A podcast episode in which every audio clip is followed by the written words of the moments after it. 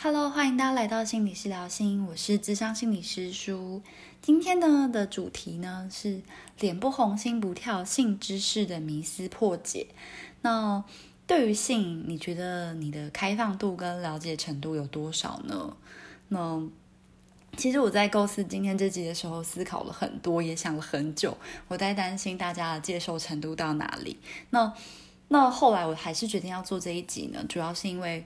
性其实是我们身为人类最原始的一个本能，但是我们从小到大的性教育却是少到我几乎没有什么印象，就是觉得好像都是一个很忌讳，然后很避讳的一个话题。那我曾经曾经还有听过，就是男同学就是以为女生月经的经血是蓝色的，然后当他知道其实月经的经血是红色的，像血液一样的时候，他有多么大吃一惊。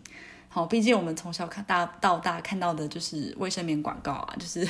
都是蓝色的，就是当做示范嘛，所以他就可能从小到大都以为原来血是，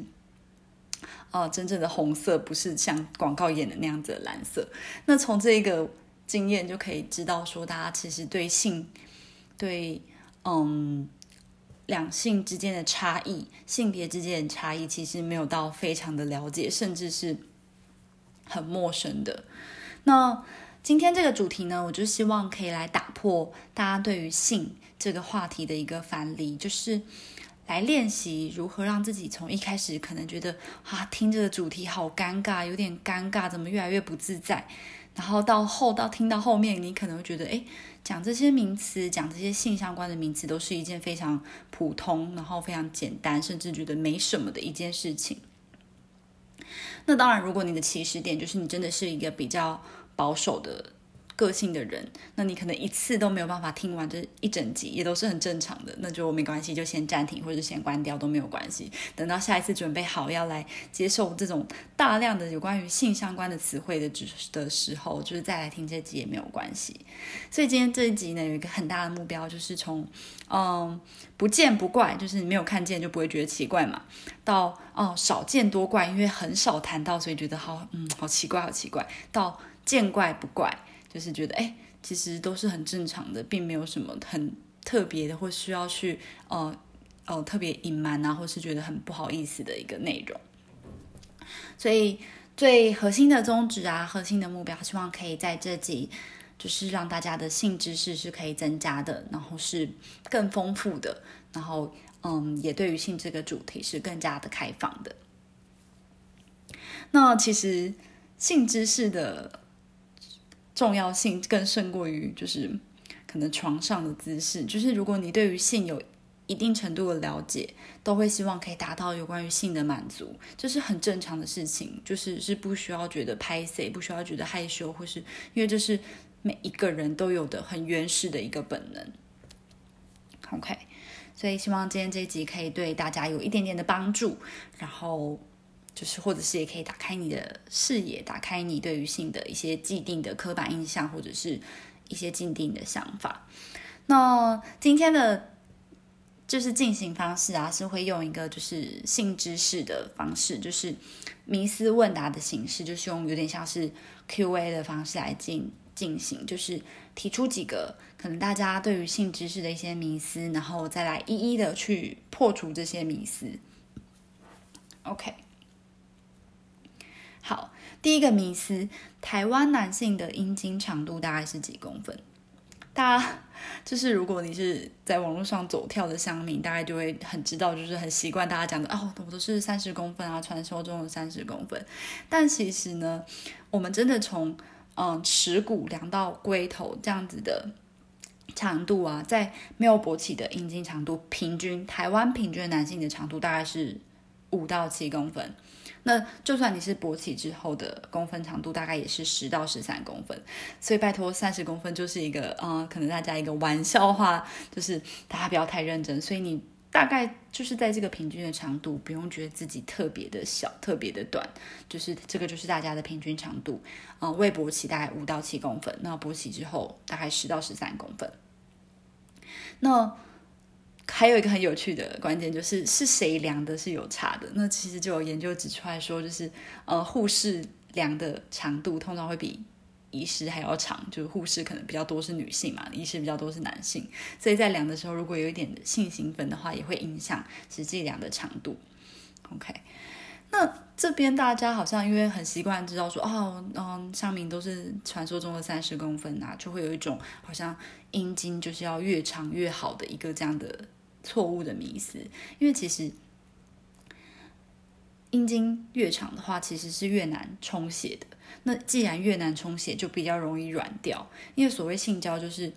从阴茎插入一个阴道嘛，所以它是需要有阻力、要有硬度才能进入的。那如果你虽然很长，但是它很容易软掉，或是很难充血的话，其实也还是对于性交上是没有优势的。OK，所以这是第一个很重要的迷思，就是阴茎不是越长越好，甚至太长是。对于性交的进行是有，反而是有一些困难的。OK，那有些人也会很有趣啊，会问说：“哎，那有没有可以让你增长阴茎的方法？”其实目前是并没有的，并没有就是你增长阴茎的方法。嗯，通常可能医师都会给你的唯一解就是减肥，就是你减肥就是可以让你嗯，可能肚子小一点，你的视觉上可能看起来会比较长。那这是唯一解，那实际上增长的方法是没有的。OK，那如果就是在临床上有些很小的小朋友，他的阴茎可能小过于大概三到四公分，则会服用一些可能睾固酮啊、一些激素的方式来来来去帮助他。但是实际上，呃，已成人增长阴茎的方法目前是没有的，据我所知是没有啦。OK，那除了大家很。就是男生通常很在意的长度之外啊，还有嗯勃起的程度啊、粗度啊、硬度等等的，都是来去评断阴茎的方法，不是越长越好。所以同时要去看你的粗度、硬度。那勃起的程度呢？其实有一个呃民间流传一个很有趣的说法，就是怎么去评断你勃起的程度，就是嗯现在大家如果。刚好手上没事的话，你可以把你的手掌伸出来，然后嗯，把你的五只手指头向前方，那你就会发现，嗯，大拇指，传说中的大拇指呢，就是就是勃起的程度呢，大概是你二十岁。那你的食指的呢，就是有点微弯了嘛，微弯的，大概是三十岁。到你的中指大概是四十岁，然后到你的无名指大概是五十岁。直到你的嗯小拇指大概就是你六十岁的勃起程度，所以你就可以发现，可能当然是你越年轻的时候勃起的程度是越啊往上的，然后直到随着年纪，当然会勃起的程度是有差的。那除了勃起程度的差别之外呢，就是硬度也是有差别的，就是比较常用的归类方法，就是也可以让来大家帮忙评估一下自己的。阴茎的硬度的程度的，大概就是分成几种，一种就是举弱，就是软软的程度嘛，就是它其实是很有弹性的，几乎是没办法直立的。那第二种是去皮的香蕉，就它是微带有硬度，但是不是很硬的。那第三种硬度的程度代表是像带皮的香蕉。那最硬的程度就是小黄瓜，是最硬的一个。勃起的硬度程、硬度的指标这样子，大家可以用这些嗯生活中常见的水果啊、常见的一些物品来去评断一下。哎，那其实我自己的阴茎的嗯勃起的硬度或是勃起的程度，它是大概是在二十岁到六十岁的那一边，就是从大拇指到小拇指啊的的那个程度是哪一个？好，或者是说可以思考一下你自己是属于印度的哪一个程度这样子。到这边还 OK 吗？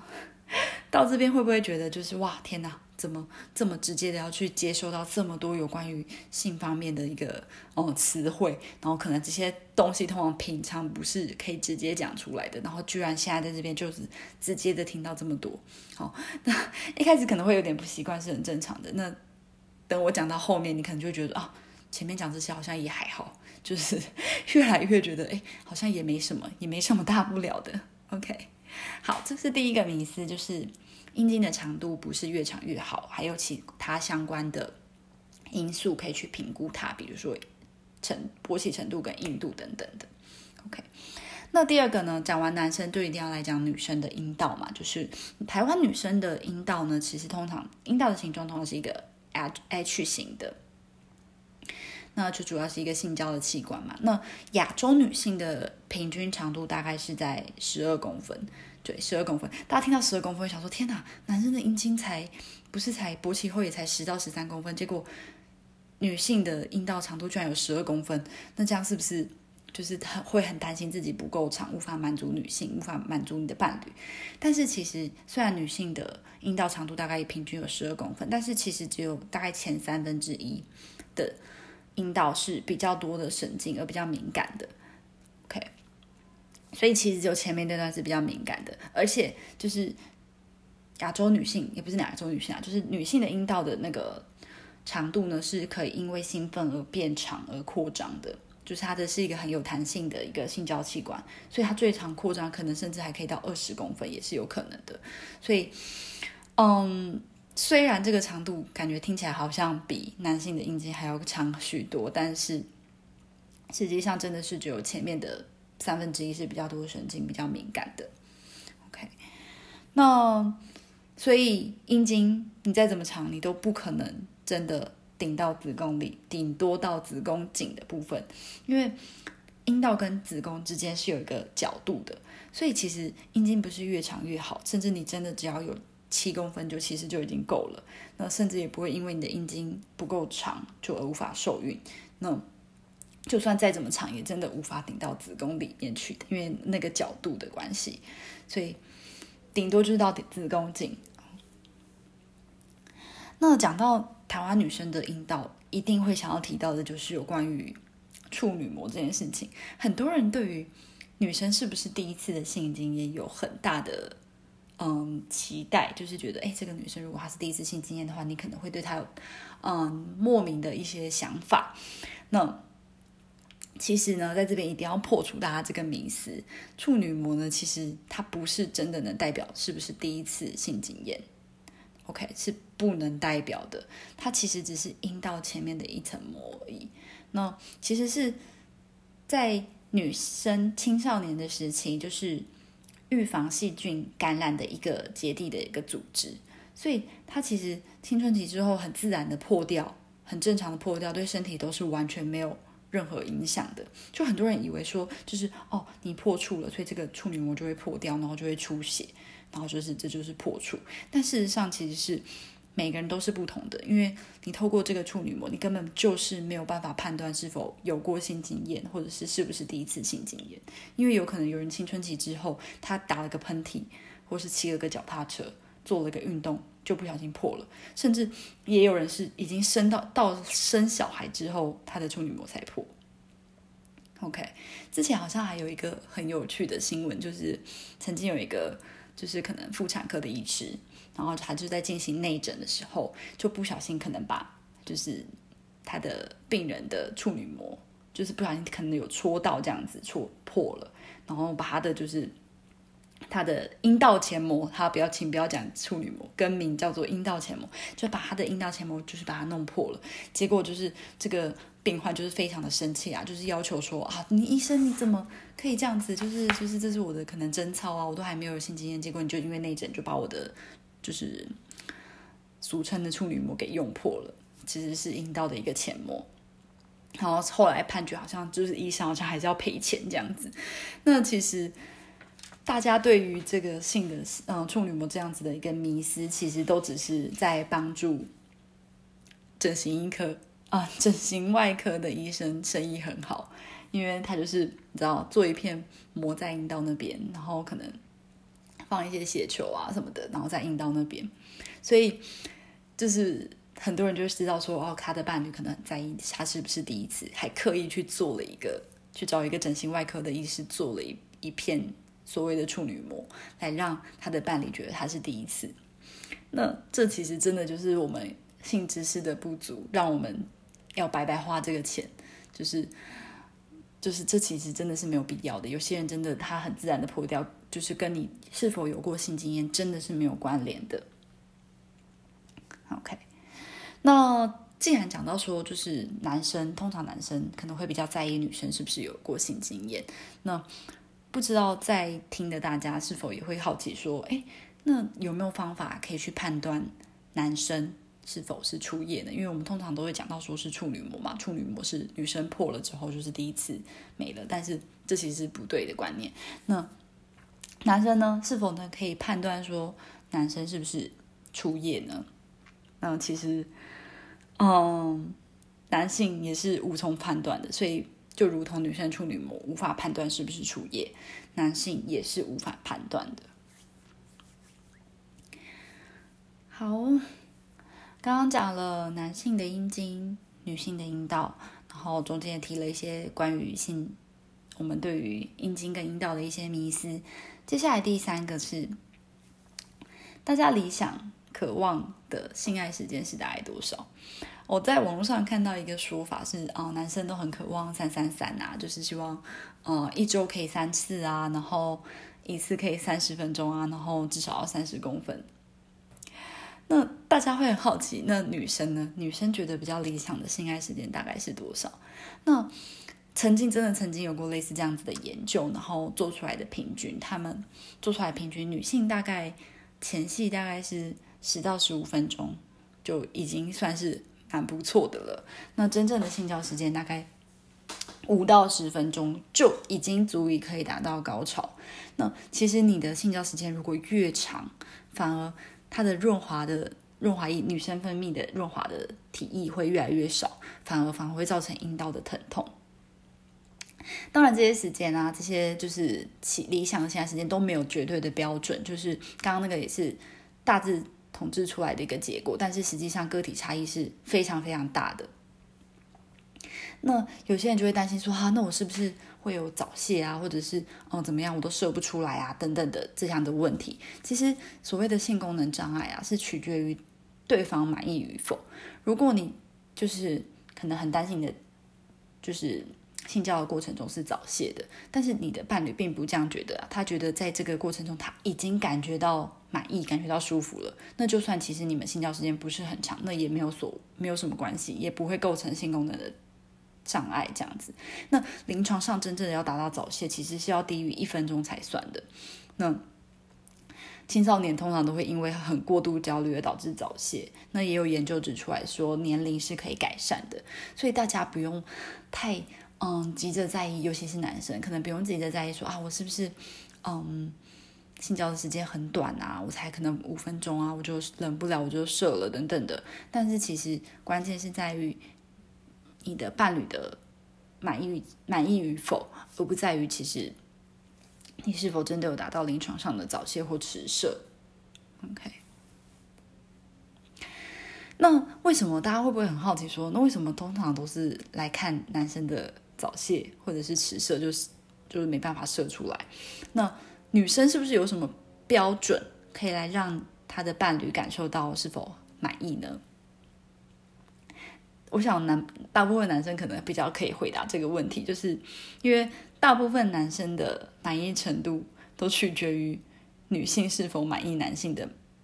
程度，所以简单来讲就是男生没有所谓的满不满意，通常是他的伴侣满意，男生就很满意了。OK，只有反而好像就是把这个 就是性交的满意决定权，男生就比较习惯性的会交给女性这样子哦。哦，特别提到一点，就是我这一集提到的有关于性知识的迷思，比较着重在就是男女这两个性别。那当然有一些同同志性别的，那又是另外一个议题，我们这边就先不讨论这样子。好，第四个，嗯，你觉得多久做爱一次是正常的？那这就是我刚刚讲的，就是也。跟就是性交的时间是差不多的，没有所谓的正常或是不正常，个体的差异性是很大的。所以民间有一种说法是说，哎，你二十岁啊，那你就二乘以九就是十八，你就要一周八次等等的。就其实这种评估都是非常非常粗浅跟毫无根据的。就是你在讨论多久应该要有做爱一次。还不如就是回头跟你的伴侣去讨论来的更实在这样子。OK，但讲到大概多久做爱一次，一定大家会直接的去联想到去怎么评估你的性欲嘛？你的性欲是偏高还是偏低这样子？那其实评估性欲不是这么简单的，通常是可能跟你的性幻想啊、跟你的性反应啊，还有跟你性行为啊，就这三者是环环相扣的，就是用这三者来去评估你的性欲。那通常有些会有性欲的困扰，比如说你觉得自觉的。性欲低下，就是好像对性没有什么欲望，或是自觉的性欲过高，其实大概都是跟一些焦虑源有关。就是你可能焦虑于某些事情，而达到你的性欲低下，或是性欲的过高这样子。好，那最近讲到性欲啊，就一定会提到最近就是有一个很红的新闻，就是好像警方破获了一个嗯年纪最大的一个私娼寮，就是就是。平心而论，就是其实，在年纪很大还有一定的性欲的满啊满足的过程，其实是身体真的是代表的你的身体的机能够好，才能在你年纪大的时候还有相对于较高的性欲。所以大家对于这件事情也不用抱持着一个太负面的看法，就是嗯，就觉得说，哎，他怎么怎么老不休啊，怎么这么老了还都还有性欲？其实这真的在某个程度来说，真的是。表现了他在身体机能上的就是健全，所以他才有可以反映出在性欲上面。好，第五个迷思：壮阳食品到底有没有效？OK，这边可以直接告诉大家，其实大部分都是心理作用，就是你会觉得有效，大概也是心理的作用。实际上，其实它并没有什么很直接的效果跟影响去证实。它对于你的你的性的经经验是有更加的效果，通常大部分都是心理作用。第六个迷思：常常自慰的人会不会很容易没有性欲，或者是很难勃起？那其实这个。其实是没有什么直接的关联的，大家好像觉得说啊，因为就是太长了，太长自慰啊，所以他才就都没有性欲啊，或者很难勃起，其实是没有什么直接关联的，反而就是有一种用进废退的感觉，因为你很常用，所以你就更能，就是更能有反应嘛。那如果你很少用，就都已经忘记了怎么用了，那其实就你就会越来越相相对的越来越退化，这样子，这就是我们很身体的一个自然的一个反应，就是一个很机能的。展现这样子，就是很少去跑步，就忘记了身体的，嗯，可能肌肉啊什么的，就是越来越的紧绷等等的，就是一个很简单的身体机能的概念，所以不会因为你过度的自慰而忘没办法勃起，这个直接来是没有什么直接的关联的。尤其是现在人可能生活很忙碌啊，然后就是嗯，你要找到一个对象发生性经验、发生性行为也不是这么容易啊，所以自慰通常是最方便又最快，然后也。不会去影响他人的的一个性性行为这样子，那就是如果你知道你自己的伴侣可能经常自慰，其实也并不代表说你们的感情真的是有问题的，或是他真的没有办法在你们的性爱方面得到满足，就只是因为比较方便也比较快，所以其实不用很太快的去帮他们做因果关系。就是觉得说啊，他很常自慰，一定是他感情不好啊，或者是他一定是他的伴侣没有满足他，所以他才选择自慰。这之间是没有什么直接的关联的。好，下一个迷思，精益可以养颜美容哦。这个迷思真的听到都要晕倒了。就是精益它其实就是葡萄糖，所以并没有什么什么养颜美容的效果。OK，好，第八个。嗯，勃起后不射精会很伤身体。哦，这也是一个很常见的一个迷思，就是觉得说啊，你都已经勃起了，然后你还是忍住不射精，会不会伤身体？那其实答案是不会的，就是精液其实它就是一个很固定的量，你。如果多了，就会在梦里展现出来；如果少了，它就是身体自己吸收进去，所以它就是一个固定的量，不会因为说哦你忍住不射，所以你的身体就变得很伤。OK，并不会有这样直接的关联。那下一个呢？乳头的颜色还有生殖器的颜色比较深色，代表你的性经验很丰富。我真的听到有这样子迷思的时候，也是很晕倒，就是觉得说哦哦，你的乳头就是很黑啊，代表他的性经验很丰富啊，或者是。你的阴道外观看起来很深色啊，然后代表你可能很常有性经验这样子，其实这完全完全是无关的哦，就是这只是一个雌激素跟个人体质的的关系，所以大家拜托不要再因为这样子的颜色而让整形外科医师有钱赚了，好吗？就是这就是很个人的个人体质的关系，完全跟性经验是无无关的。好，接下来呢，就是嗯。接下来就是哦，有一个迷思是觉得口交很脏，就是你用怎么想说哦，我怎么是用嘴巴去吃生殖器这样子的过程，然后觉得很恶心，就是哎，生殖器不是可能也还是排尿的地方啊，等等的，那。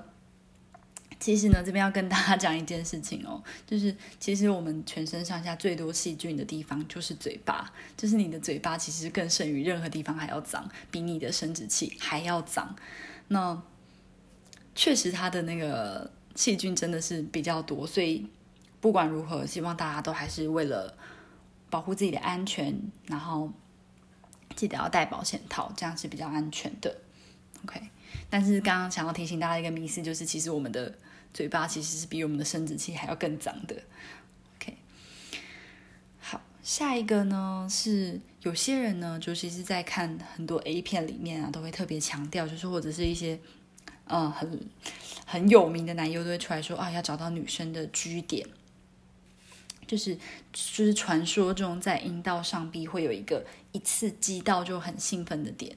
那其实有两派说法啦，就是有人说有这个点，有人说没有，然后有人觉得说啊，只是敏感带的不同，那么敏感敏感带可以是任何地方。那其实这个就是一个两派说法，就是我自己觉得，就是它的个体差异性应该也是很大的，就是并不是可能每个女生都有所谓的 G 点，那每个人的敏感带可能也会有点落差。那有些人会说，就是哎，女性高潮的时候是不是就会有潮吹的现象？其实只有可能是有少量的体液，因为你的子宫中根本不可能装这么多的水。那如果有这么大量的话，只有可能是尿，就是就是一个在极度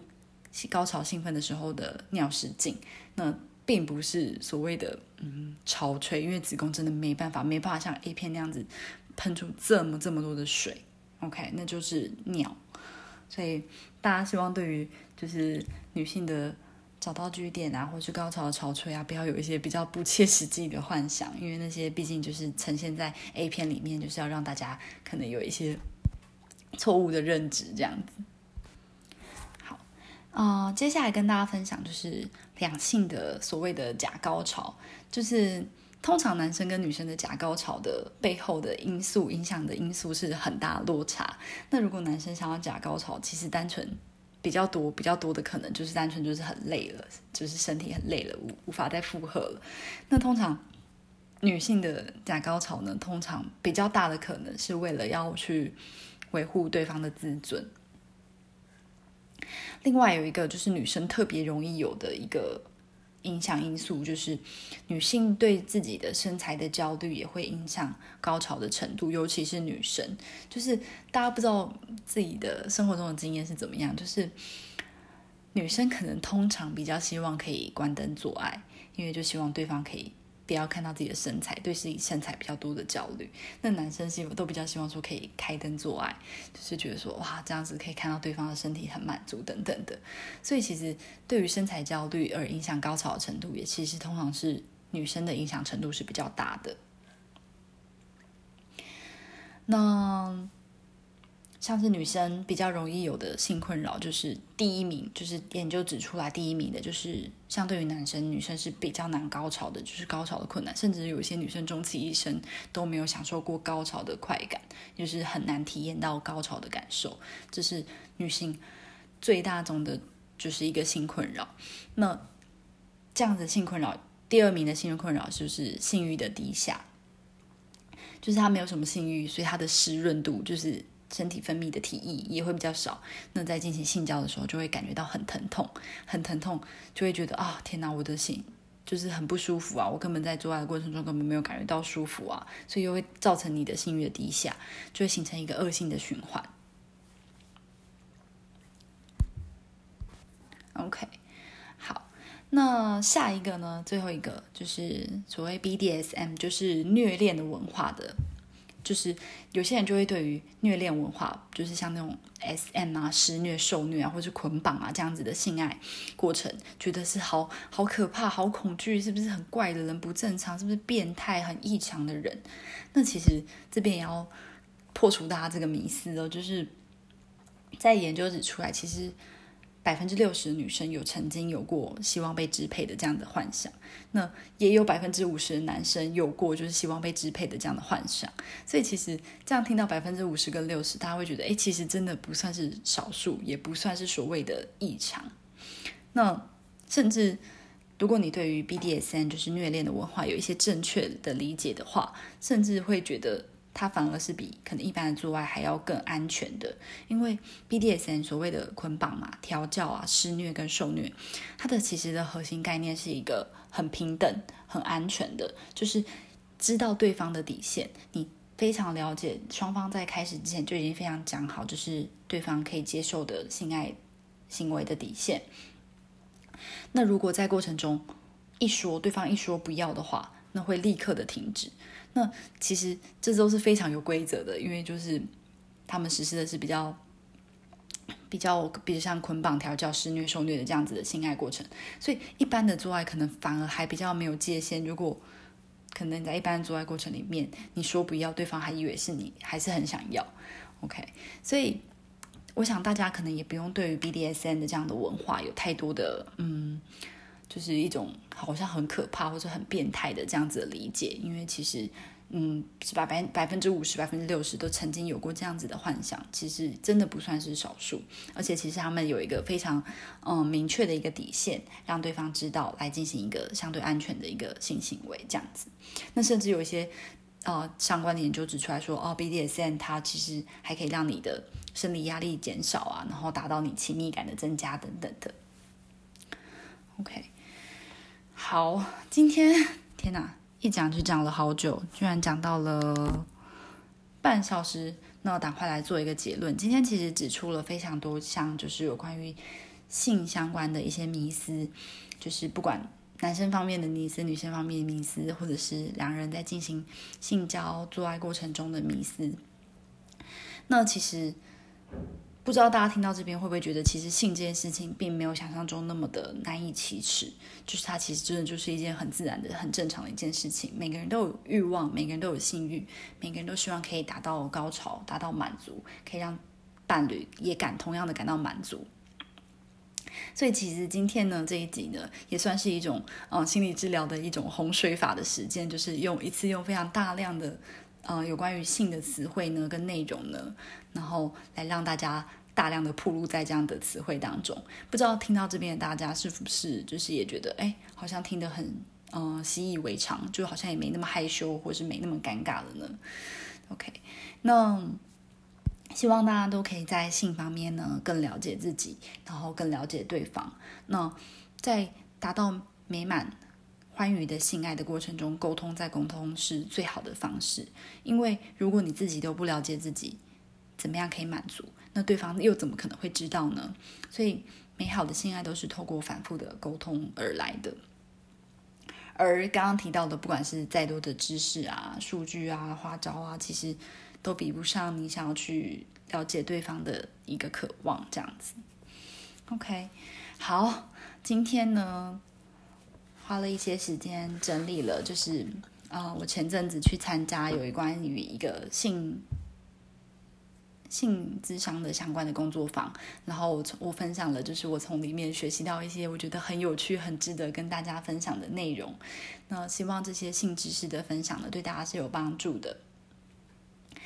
那其实我自己在上这堂性智商的工作坊的时候，也是收获良多，因为其实我发现有很多知识是我原本不知道的，是因为上了这堂课之后才有更多的理解。那我希望今天我这样的分享呢，也可以帮助到你们。啊，如果有什么问题的话，就是你可以嗯留言让我知道。那我最近也开了 IG，如果你有兴趣的话，就欢迎去追踪我。那今天的这一集分享就到这边结束，我们下一集再见喽，拜拜。